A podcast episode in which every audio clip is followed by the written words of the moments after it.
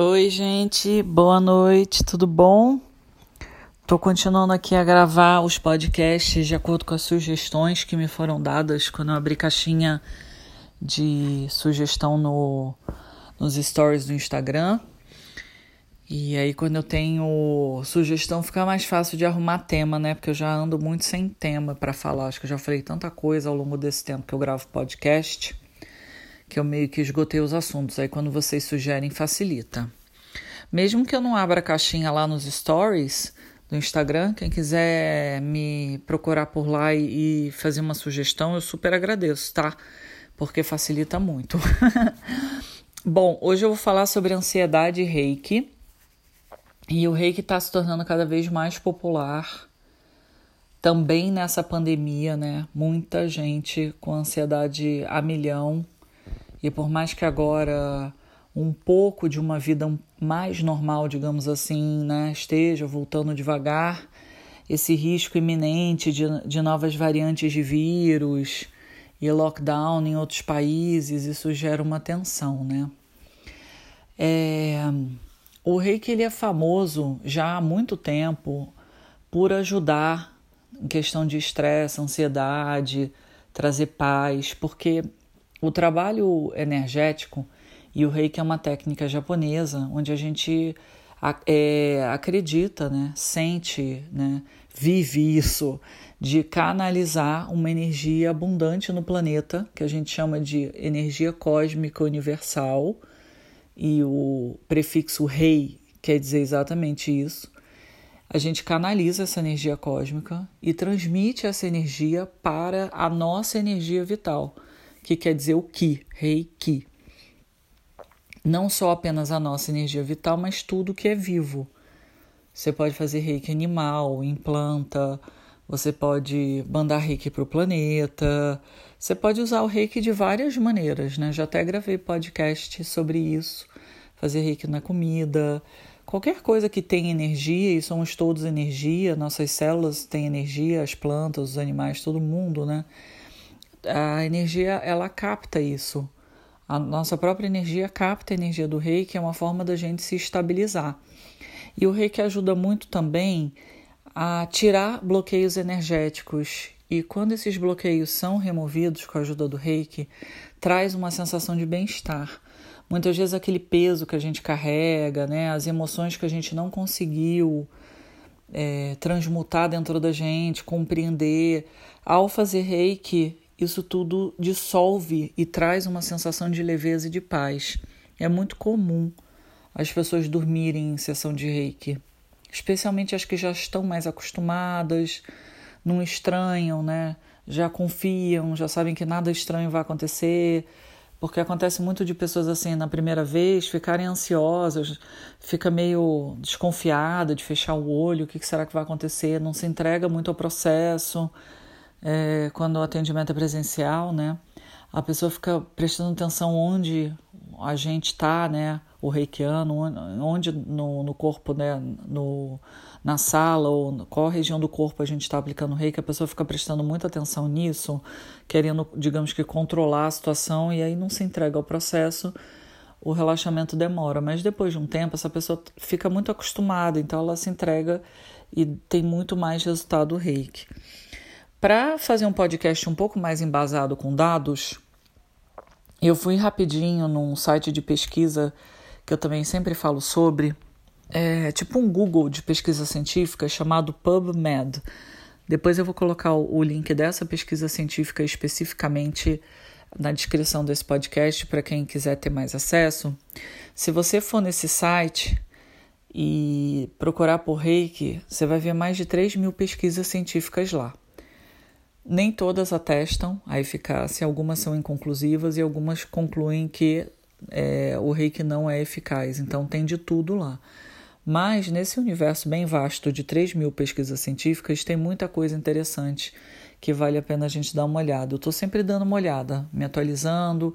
Já tem pesquisas científicas falando sobre o quanto o reiki melhora pessoas que tiveram traumas é, de Covid, ou porque adquiriram Covid, ou porque familiares foram é, tomados por essa doença, então entraram em níveis de estresse muito alto, mas eu peguei uma específica, uma pesquisa é, específica falando sobre pacientes oncológicos, pacientes com câncer.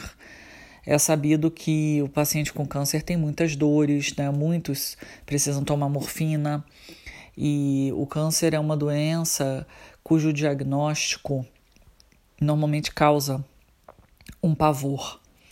E o prognóstico, né, para muitos pacientes, especialmente os que têm metástase, metástase é quando o, o câncer se espalha pelo corpo, o prognóstico é você vai morrer, e às vezes tem médico que diz, né, em dois meses, três meses, isso causa um desespero muito grande na pessoa. Fizeram e às vezes muitos nem morrem nessa, nessa, nesse período, né? Mas só de receber um diagnóstico desse dá um pânico. Então fizeram uma pesquisa com pacientes com câncer durante os anos de 2003 a 2005 dentro de um hospital. E durante é, esse período eles pegaram voluntários reikianos, né? E fizeram aplicações em pacientes dentro do hospital. Ao todo, foram 118 pacientes que foram submetidos à terapia de reiki, né? sendo 67, de mulher, 67 mulheres e 51 homens que estavam em algum estágio da quimioterapia. E é, eles, aqui no, no, na pesquisa eles relatam que cada sessão durou em torno de 30 minutos. Eles fizeram uma escala do, do nível de dor daquele paciente e o nível de ansiedade. E diz na pesquisa que desses 118 pacientes, é, eles receberam pelo menos um tratamento, uma, uma vez de sessão de reiki. No total, foram 238 sessões, quer dizer, alguns pacientes receberam mais do que uma única sessão.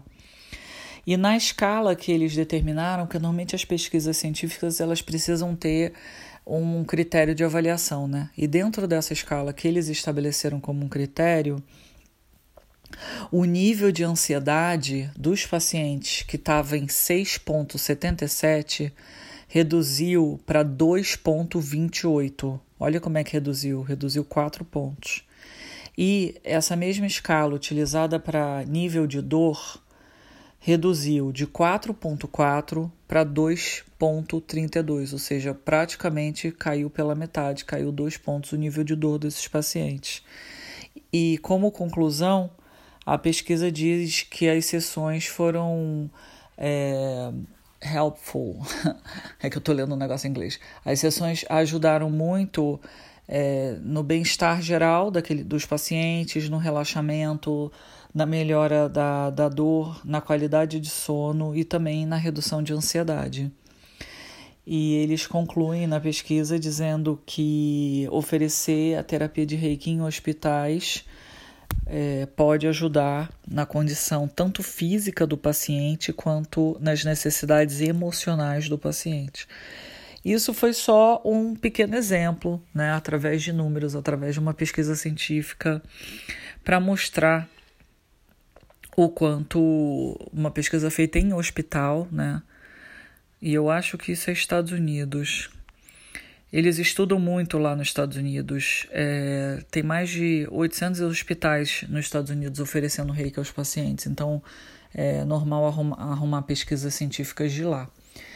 É, isso é só um exemplo né, do quanto o reiki cada vez mais está aliado à medicina o quanto ele pode ser benéfico para tanto quem recebe quanto quem se auto-aplica.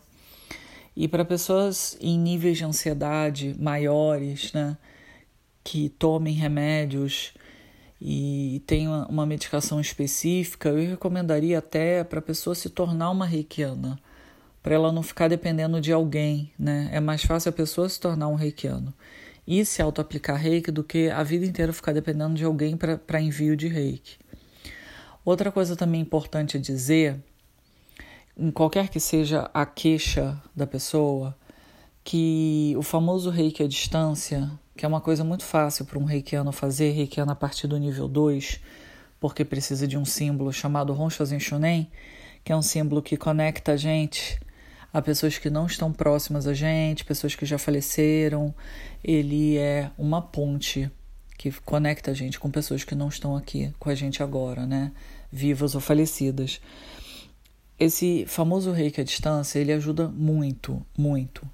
Mas nada vai se comparar a uma sessão completa de reiki.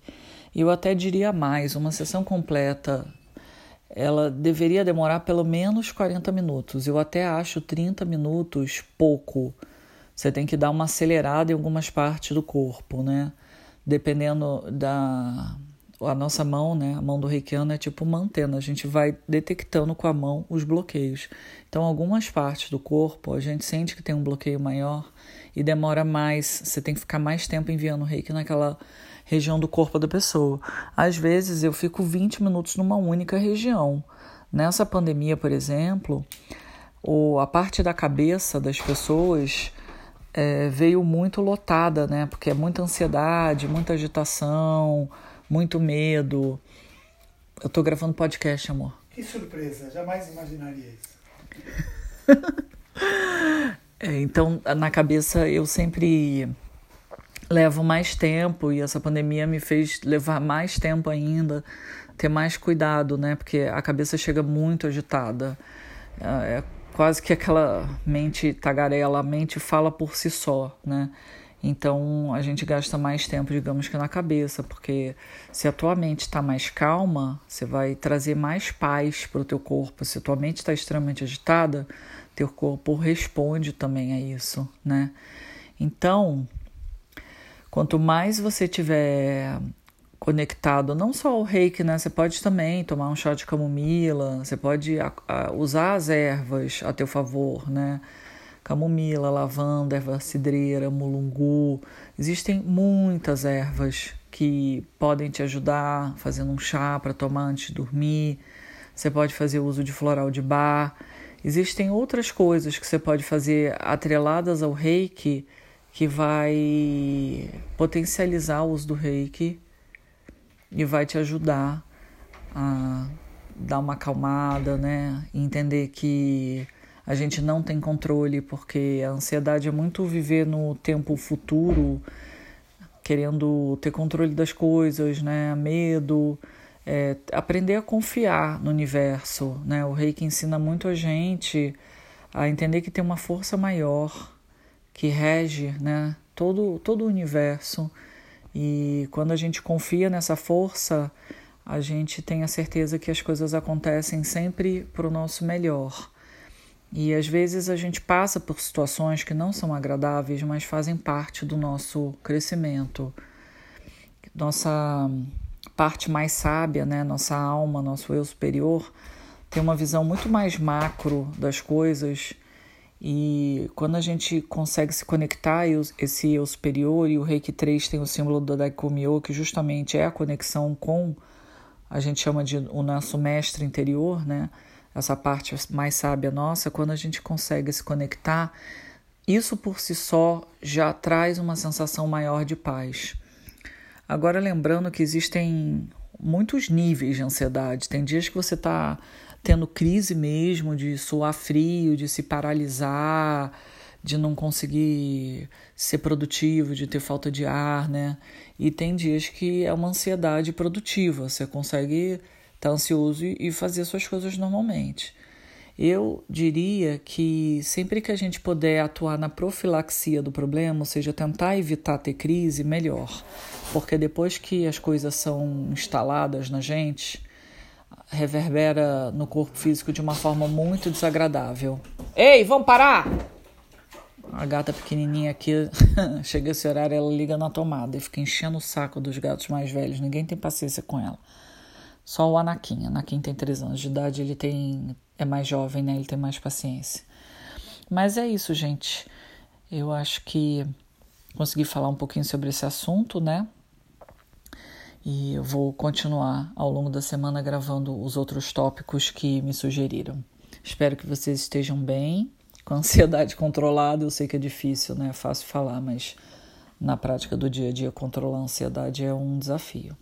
Só por hoje, né, gente? Só por hoje eu vou controlar minha ansiedade E também, se eu não conseguir controlar, tá tudo bem. Vira um mantra, use isso como um mantra para você, se você que estiver ouvindo tem ansiedade.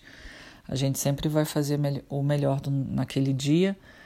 E se não for possível, tá tudo bem também. A gente amanhã acorda mais 24 horas. Só por hoje vou tentar controlar minha ansiedade, vou fazer o uso dos chás, vou fazer a autoaplicação de reiki ou se eu não for um reikiano, eu vou pedir para alguém me enviar reiki, e assim a gente vai vivendo um dia de cada vez. Um beijo, a gente se vê por aí.